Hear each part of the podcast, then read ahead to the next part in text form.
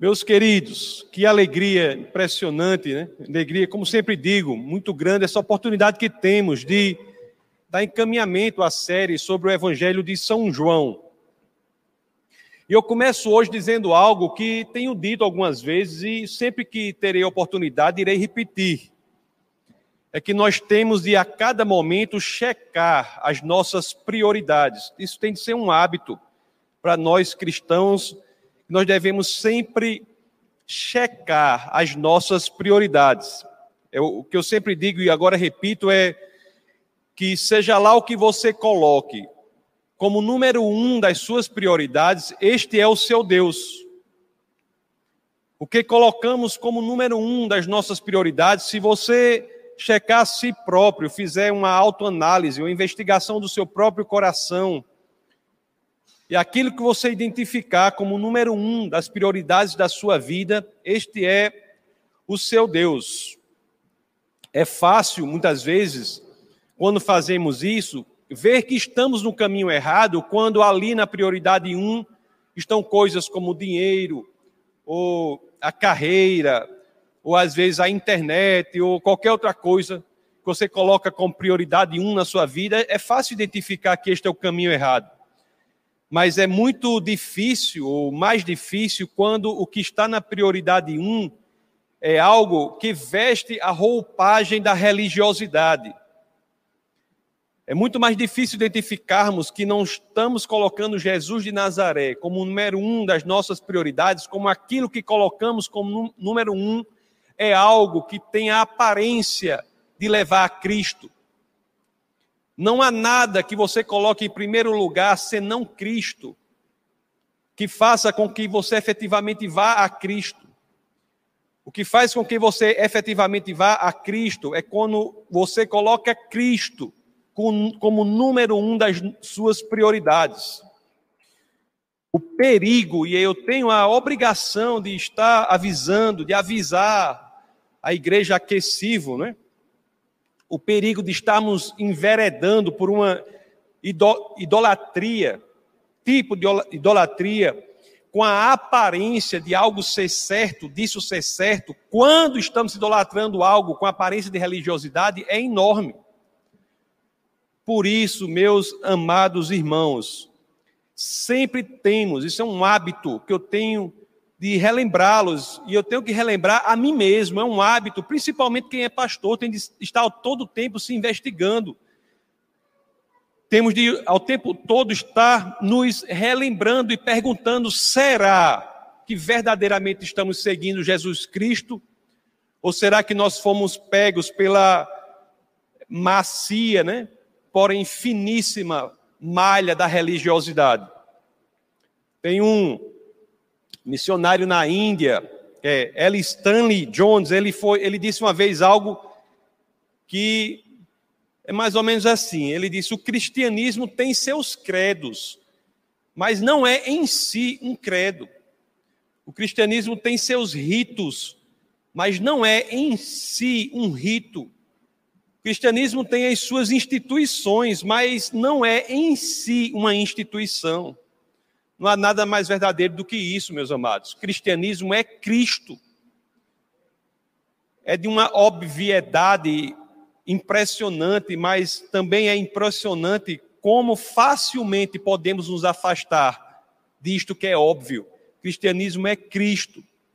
É por isso que eu tenho é, dito, e sempre que tenho oportunidade, mais uma vez, eu vou dizer aqui: a igreja do Senhor tem de ser cristocêntrica tem de ser cristocêntrica e não só a igreja.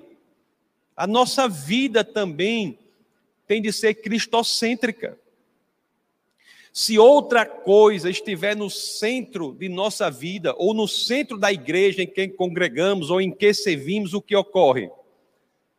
Bom, eu peço até licença nesses momentos, mas eu tenho que me colocar sem arrodeios aqui. Eu tenho que deixar claro quais são as consequências de enveredarmos por uma vida em que Cristo não está no centro, ou nos envolvermos em uma igreja, ou servirmos em uma igreja em que Cristo não está no centro. A chance é que os cultos sejam como ladeiras bem deslizantes, macias, ladeiras confortáveis, mas ladeiras que, tenho de dizer, desembocarão no lugar do completo afastamento de Deus. E um lugar sem Deus.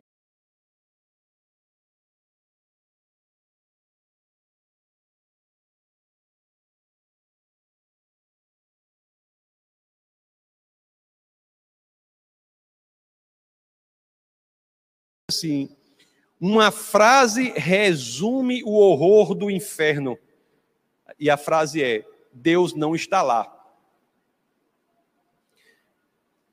Essa frase resume o horror do inferno e a frase é: Deus não está lá. Então é por isso, meus queridos, que é nosso dever, né, enquanto cristãos, enquanto discípulos de Cristo, nós temos de saber discernir o que é certo quando há um conflito entre Jesus Cristo e a religiosidade. Sempre que discernir, saber escolher aquilo que é de Cristo. E nós temos a oportunidade de aprender sobre isso hoje, na exposição à palavra. Por quê? Porque o, cap, o capítulo 7, nos versos em que a que seremos expostos, os versos sobre os quais nós nos debruçaremos, do capítulo 7 do Evangelho de São João, eles tratam, nos apresentam este conflito.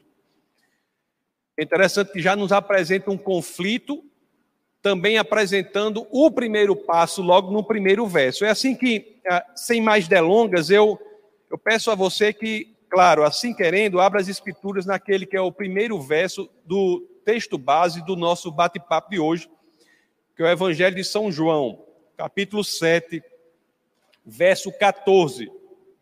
As Escrituras dizem assim: Quando a festa estava na metade, Jesus subiu ao templo e começou a ensinar.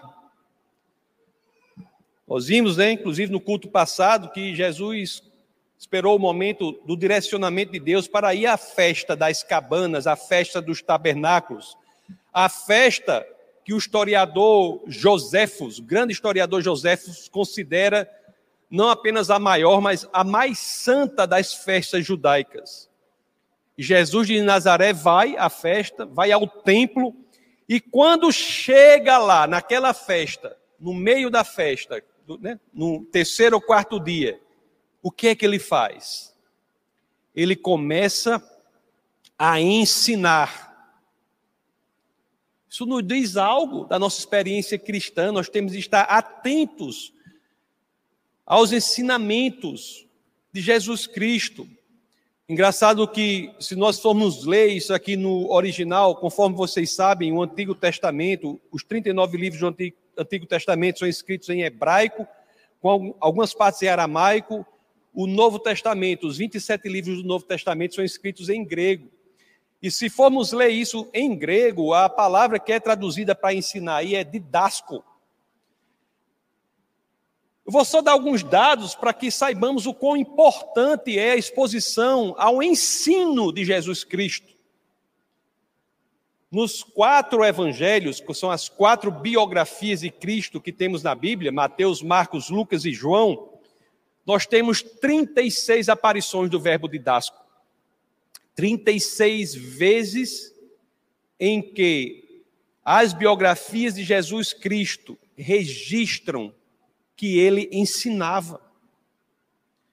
Além das 36 vezes que temos a aparição desse verbo, há 47 oportunidades nos evangelhos em que Jesus de Nazaré é chamado de mestre, de dascalos é chamado de mestre. E como se não bastasse isso, meus queridos, no Novo Testamento como um todo, há 33 situações em que a palavra didache é utilizada para, para representar, ou poder ser traduzido em português como o ensino de Jesus ou a doutrina de Jesus, a doutrina ensinada por Jesus. Irmãos, as, os evangelhos são muito claros na importância do crescimento do nosso interesse em aprender do ensinamento de Jesus. Ao priorizarmos Cristo, e não outra coisa, ao priorizarmos Cristo, uma consequência natural é que nós temos de crescer em amor, em paixão pelos seus ensinamentos. Não há como amar Cristo sem amar os seus ensinamentos. Amor pelas Escrituras. Isso é algo que devemos crescer nisso, tem de ser algo que faça parte da nossa constituição. Nós temos que nos encantar, nos encantarmos com as Escrituras, nos apaixonarmos pelas Escrituras, temos que ter uma relação de amor com as Escrituras.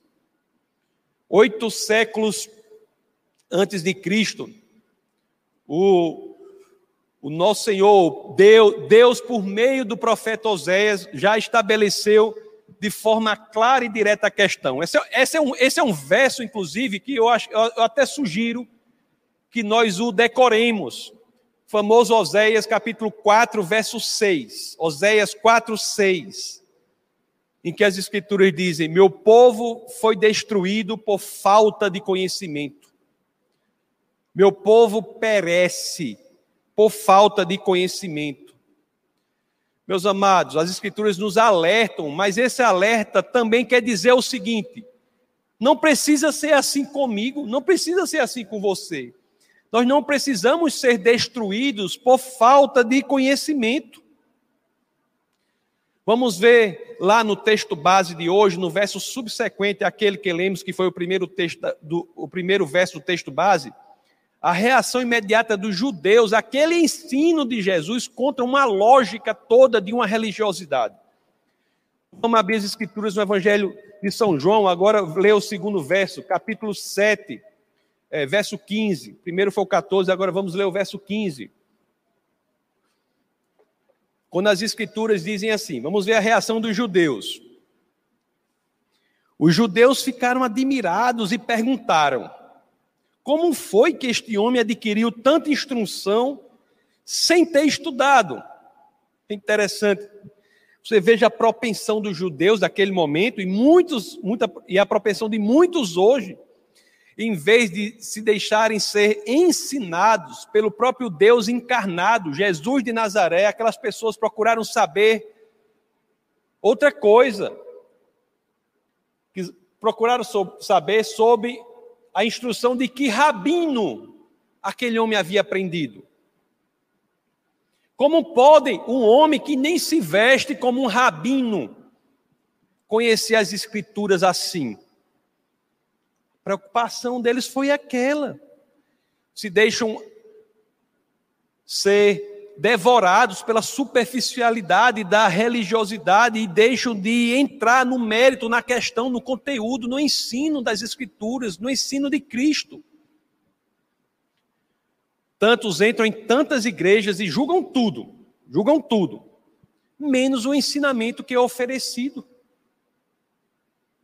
Quando o tempo todo nós devemos dizer que tudo que é dito, tudo que é pregado, toda palavra que eu falo, e qualquer um que aqui estiver fale, deve ser confrontada com as Escrituras. Isso é cristianismo. Quantos priorizam tudo, menos a palavra de Deus? Menos a palavra de Deus. Não querem ver o que o próprio Jesus ensina, mas querem saber sobre que escola judaica. Aquele homem aprendeu aquilo com que se maravilhavam. No verso 16, que é o subsequente, vamos ler, do capítulo 7 do Evangelho de João, João 7,16, Jesus esclarece algo sobre o próprio ensino. Jesus diz assim: O meu ensino não é de mim mesmo, vem daquele que me enviou. O ensino de Jesus vem do Pai.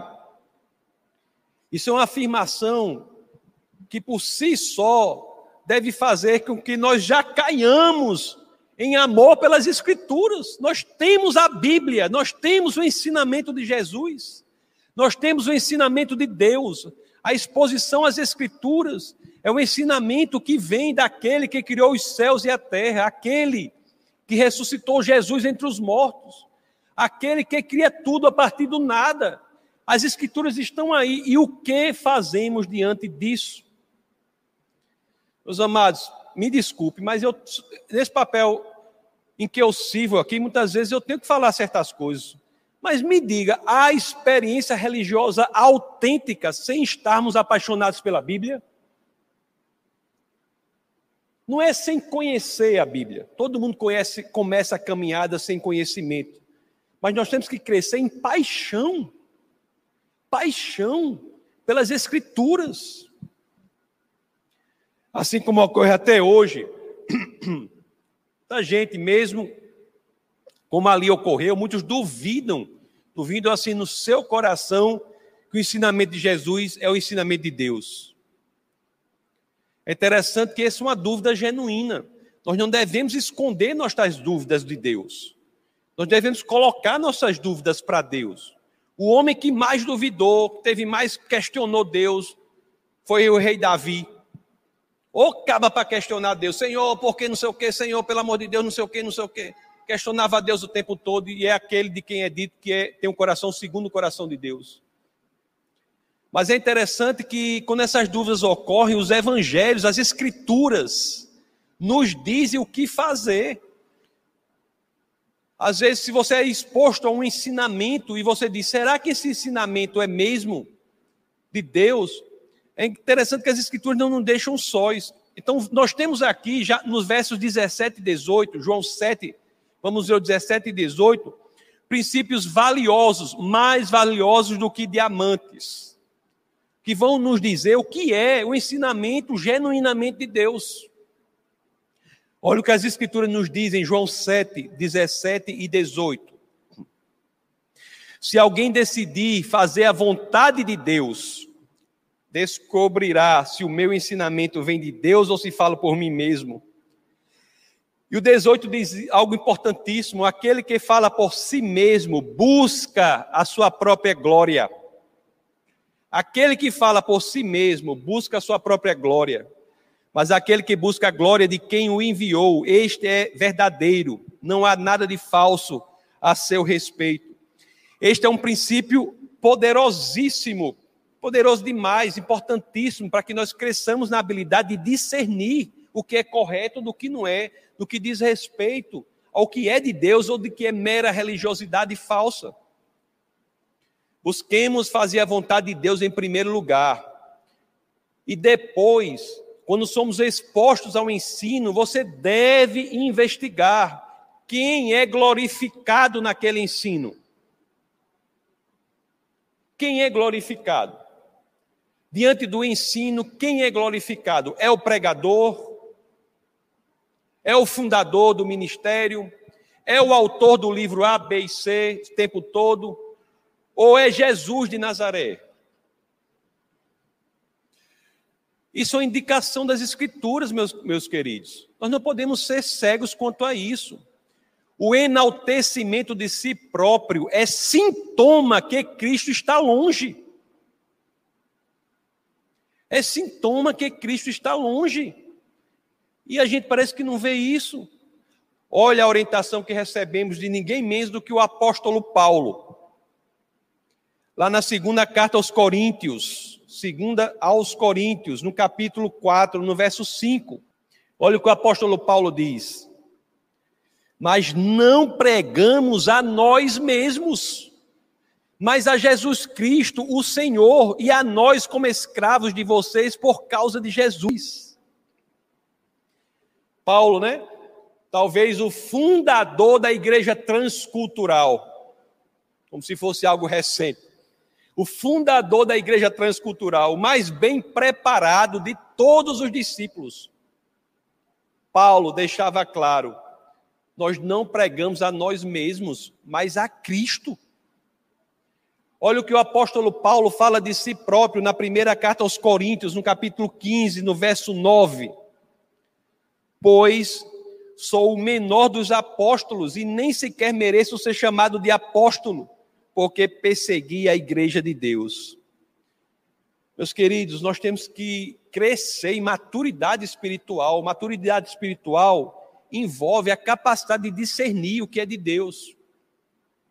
É interessante que uma vez, nem me lembro mais qual foi o ano, eu estava na África com a, com a pastora Camila.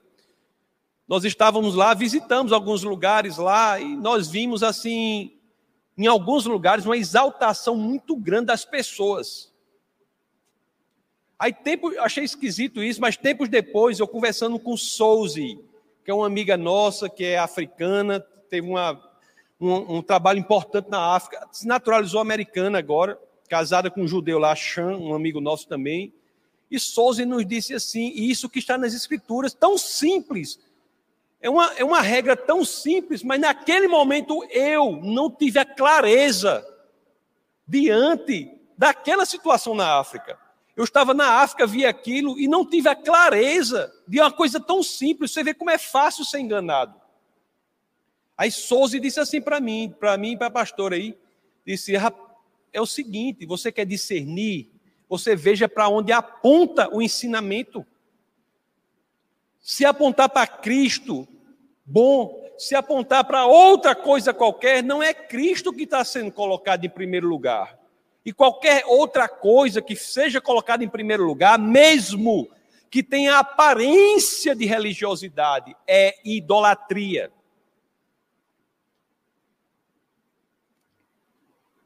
Queremos ter a capacidade de discernir o que vem de Deus e o que vem de falsos pastores e falsos profetas.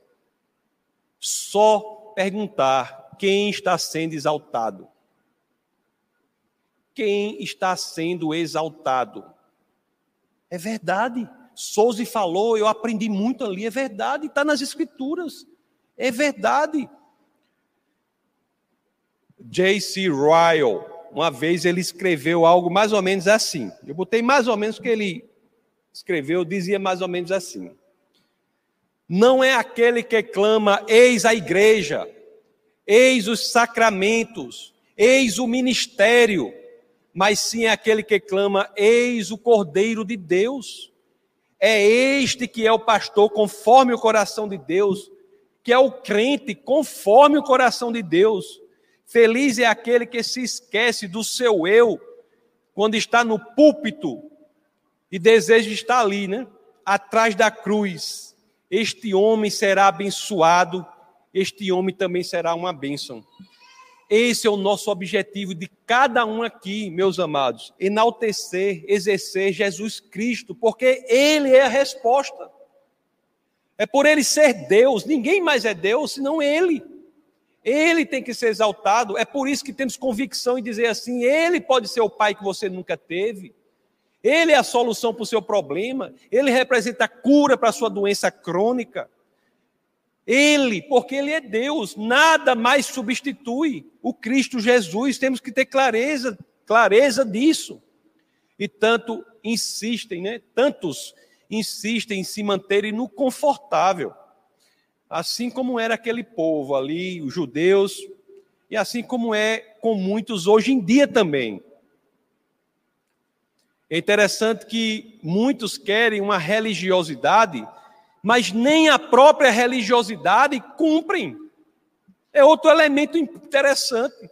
Porque às vezes nós somos tentados a não colocar Cristo em primeiro lugar, colocar algo que tem a aparência de Cristo, mas esse algo que tem a aparência de Cristo exige algo de nós que nós nem cumprimos e achamos que está tudo certo. Olha aqui o que nos diz João. Vamos ler agora o capítulo 7, vamos ler do verso 19 ao 23. Olha o que Jesus, o diálogo que Jesus tem aqui, quando, conversando com aqueles que querem a manutenção da religiosidade e não a expressão genuína da palavra do Deus encarnado, do Logos, que vem viver entre nós para nos resgatar. João 7, 19, 23 diz assim: Moisés não lhes deu a lei, no entanto, nenhum de vocês lhe obedece, porque vocês procuram matar-me. Você está endemoniado. Já pensou chamar Jesus Cristo de endemoniado?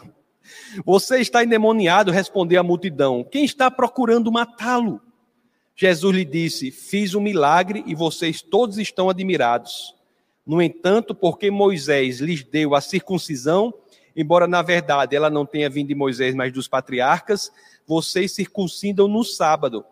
Ora, se um menino pode ser circuncidado no sábado, para que a lei de Moisés não seja quebrada, por que vocês ficam cheios de ira contra mim por ter curado completamente o homem no sábado? Jesus está dizendo, né? Vocês estão tão focados na superfície das coisas que nem veem a contradição que está nas profundezas. É porque tem certos rios que, pela superfície, parecem calmos, mas há muitas coisas na profundidade, elementos na profundidade, nós temos que mergulhar nas coisas. Jesus, da outra vez que esteve em Jerusalém, você se lembra que ele havia curado um paralítico lá no tanque de Betesda? É a isso que ele se refere quando está novamente em Jerusalém aqui. E essa cura do paralítico no tanque de Betesda, sobre a qual nós pregamos nesta série, está lá na, na internet, se deu no Shabat, se deu no sábado. E Jesus dizia assim: quando eu curei o paralítico lá no sábado, vocês quiseram me matar. Mas quando uma criança nasce, passam lá os, os dias, oito dias, e cai o, o, o, dia da circuncisão no sábado, vocês vão e circuncidam, não tem nenhum problema. Cuidam de parte do corpo, ali está tudo bem, mas quando o corpo todo do paralítico é curado, querem me matar. Jesus mostra uma contradição que existe na própria tentativa de seguir uma religiosidade vazia. Há uma contradição. Quer matar Jesus porque curou o paralítico no tanque de Betesda no Shabat, no sábado. Agora, se o menino nascer e os dias contados para fazer a circuncisão der no sábado, eles vão e fazem. Não, queridos. Tudo que não é Cristo não traz a perfeição lógica, tem contradições. Tudo que não é Cristo, que não é a verdade única, tem contradições. Traz hipocrisia para que poder, possamos viver aquelas contradições. Só em Cristo é que encontramos a verdadeira liberdade, podemos vivê-lo integralmente, porque ele se sustenta a qualquer escrutínio, a qualquer investigação. Não podemos nos contentar com a superficialidade da nossa religiosidade não podemos nos sentir confortáveis na superficialidade das coisas. Nós temos que buscar em Cristo, nós temos que buscar no Espírito Santo de Deus, que é o Espírito de Cristo. Nós temos que buscar nas Escrituras, que é o Logos, que é Cristo. Nós temos de ter clareza espiritual para que possamos priorizar o que é importante. Isso é determinante para a nossa saúde espiritual e para a nossa vida como um todo.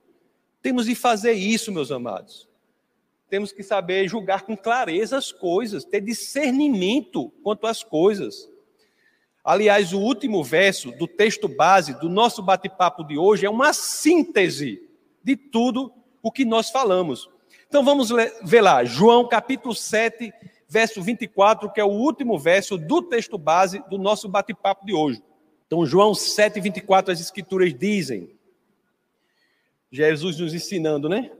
Não julguem apenas pela aparência, mas façam julgamentos justos. As pessoas são muito rápidas a fazerem julgamentos superficiais pela exterioridade das coisas, pela religiosidade sobre o que acham das coisas menores e às vezes perdem o que é essencial de analisar criteriosamente diante da exposição da escritura, diante da Bíblia, da palavra de Deus, analisar as coisas. Meus amados, as escrituras elas nos trazem crescimento. E crescimento dói. Eu, eu, vivo dizendo aqui, o nome dessa igreja é Defesa da Fé, mas se eu pudesse mudar a igreja do desconforto, não sei de quê. Eu fico, vivo pregando desconforto. Porque nós não podemos ser ingênuos. Não podemos perder o Messias para o qual as Escrituras apontam. É para Cristo que as Escrituras apontam. Interessante que uma vez eu até publiquei lá eu vou ler aqui para vocês. Jesus de Nazaré é o Deus encarnado, alguém tão impressionante e nós às vezes deixamos ele passar, né? Sem nos envolvermos mesmo. Aí tem o, o escritor escreveu um negócio, vou ler para vocês aqui. O Philip Schaff, deixa eu ler para vocês aqui. Olha que Jesus, olhe, olhe só o que ele escreveu sobre Jesus. Este Jesus de Nazaré sem dinheiro e sem armas, conquistou muito mais milhões do que Alexandre César, Maomé e Napoleão. Sem ciência e educação formal, ele lançou mais luz sobre as coisas humanas e divinas do que todos os filósofos e estudiosos juntos. Sem, sem a eloquência das escolas, ele falou palavras de vida como nunca foram ditas antes ou depois e produziu efeitos que jazem além do alcance do orador ou do poeta. Sem escrever uma única linha sequer, ele colocou mais canetas em movimento e forneceu temas para mais sermões, orações, discussões, tomos de aprendizado, obras de arte e canções de louvor do que todo o exército de grandes homens dos tempos antigos e modernos. Este é o meu Jesus. Esse é o nosso Jesus. Saia, meus amados, do que ele segura na superficialidade das aparências religiosas. Elas não levam a nada. Escolham mergulhar em Cristo Jesus. Nele nós encontramos aquilo que dá sentido à nossa existência. Qualquer dia eu prego mais detalhadamente sobre essas quatro coisas que, que Ravi Zacharias é, citando Chesterton, chegou a essas quatro coisas que trazem o sentido da vida. Meus amados, quando a gente é criança, a gente se encanta com tudo. Você pode pegar uma criancinha pequena dessa aí, como tem algumas aqui, bota para ele ficar pulando dessa, desse púlpito para baixo aqui. Ele vai pular a primeira vez, a segunda, a terceira. Você pode ter certeza, vai pular mil vezes e ainda está encantado. Ele olha para um negócio e se encanta. O encantamento da criança nós reencontramos em Cristo. Isso que na fase adulta nós perdemos. Nós deixamos de ter a capacidade de nos encantarmos com o mundo. Nós perdemos aquilo que toda criança tem. É aqui em Cristo que nós reencontramos. A busca pela verdade, quando a criança cresce um pouquinho, se torna um adolescente e começa a buscar a verdade. Quero buscar a verdade nisso, questiona a verdade, questiona a verdade. É em Cristo que as mentes mais profundas conseguem investigar até exaustão e não se afastam daquilo que é a expressão genuína da verdade. Aliás, ele diz, né? Eu sou a verdade. É em Cristo. Quando a pessoa passa um pouco mais na idade, ele quer ser amado. É? Ele quer ser amado, ele quer fazer parte de um grupo, se sentir amado. E Deus, que encarna como Cristo, é o único que diz ser Ele próprio amor. Na primeira epístola de João, no capítulo 4, no verso 8, tem Deus é amor. Você pode folhear o Corão, por exemplo, o livro sagrado islâmico, e toda a vida que ele se referir as características de Deus, né, que ele chama de Alá, você vai sublinhar. No final da sua leitura do Corão, você vai ter sublinhado 99 vezes. E nenhuma dessas vezes tem a expressão é amor. O Deus islâmico pode até amar, mas ama aquele que, aqueles que o obedecem, mas castiga os, os que o desobedecem. O Deus que é revelação em Cristo é em si, em sua natureza, amor. Ele é amor. Quando crescemos mais, na última fase da nossa vida, na infância buscamos o encantamento, depois a verdade, depois o amor, na fase mais tardia ou no outono da nossa vida. Para não dizer, para não chegar nunca ao inverno. Quando chegamos ali, o que é que buscamos? Segurança. Segurança. Em quem, senão em Cristo, que nos garante a vida eterna, ao lado do regozijo e da alegria que só são encontrados ao lado do Pai, encontramos segurança. E por que iremos priorizar outra coisa senão aquele que é em si encantamento, verdade, amor e segurança? Quatro elementos que juntos nos dão propósito, sentido a essa existência, meus amados.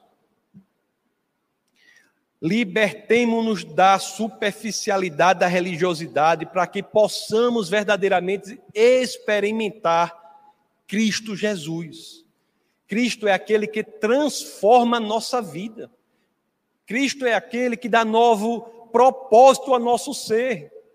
Não Cristo, que as pessoas dizem, minha vida estava toda assim, Cristo entrou na minha vida, ficou tudo quadradinho, tudo certinho. O Cristo que entra na sua vida e fica tudo de cabeça para baixo. Por quê? Porque os 24 horas do dia não são mais suficientes para você, os 365 dias do ano, ou 66, né, no ano bissexto, não são mais suficientes para você o Cristo que dá uma perspectiva de eternidade em você que se entende como finito. Você acha que é finito e Cristo dentro de você vai dizer: você é um ser eterno. Essa vida para você não se torna grande o suficiente. Esse é o Cristo que radicaliza tudo. Nós não podemos perder esse amor, não podemos perder essa paixão, não podemos perder esta experiência religiosa, meus amados. E só há um caminho de fazer isso ter coragem para mergulhar mais, mais fundo, ter coragem para nos colocarmos diante do espelho que são as Escrituras e vermos aquilo que precisa ser melhorado. Devemos ter coragem para colocarmos diante do Senhor aquelas que são as nossas prioridades. E se identificarmos que não é Cristo, devemos ter coragem para nos arrependermos e pedirmos ao Senhor que ele sempre faz isso, né? Que possibilite que comecemos de novo. No cristianismo, sempre é possível começar de novo. Não existe tempo para depois, pode ser agora mesmo, você diante do Senhor. Se Jesus não é a sua prioridade, faça isso. Não estou chamando quem não é da igreja, não estou chamando você para vir aqui para a igreja. Estou cansado de dizer isso. Estou chamando você para entregar a sua vida verdadeiramente ao Senhor radicalizar a sua existência. Quando nós fazemos isso, aí sim, meus queridos, é que nós temos a honra, né, de dizer que somos discípulos de Cristo. Vamos orar.